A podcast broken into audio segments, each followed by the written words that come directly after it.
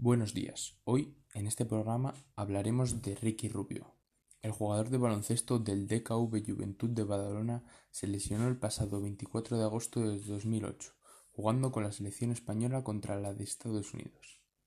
Los médicos han detectado una rotura del ligamento escafolunar de la mano derecha. El jugador citó que en el partido disputado de la selección solo sufría un leve dolor, pero desde el 6 de septiembre afirmó que estaba realizando un tratamiento que no evolucionaba favorablemente y que no había respondido muy bien. Ha sido un terrible parón en su carrera deportiva. Aunque no se creía que podría volver a recuperarse para jugar profesionalmente, volvió a su club, aunque no al mismo nivel. Se creía que él podía llegar a ser el siguiente Michael Jordan, y esta lesión le paralizó totalmente su increíble trayectoria. Rubio fue operado y posteriormente tuvo la muñeca inmovilizada con yeso durante mes y medio hasta la siguiente revisión.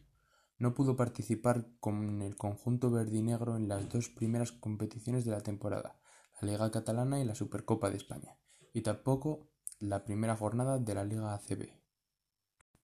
A continuación, les dejamos con las palabras de su amigo Rafa Nadal, tenista de la selección española.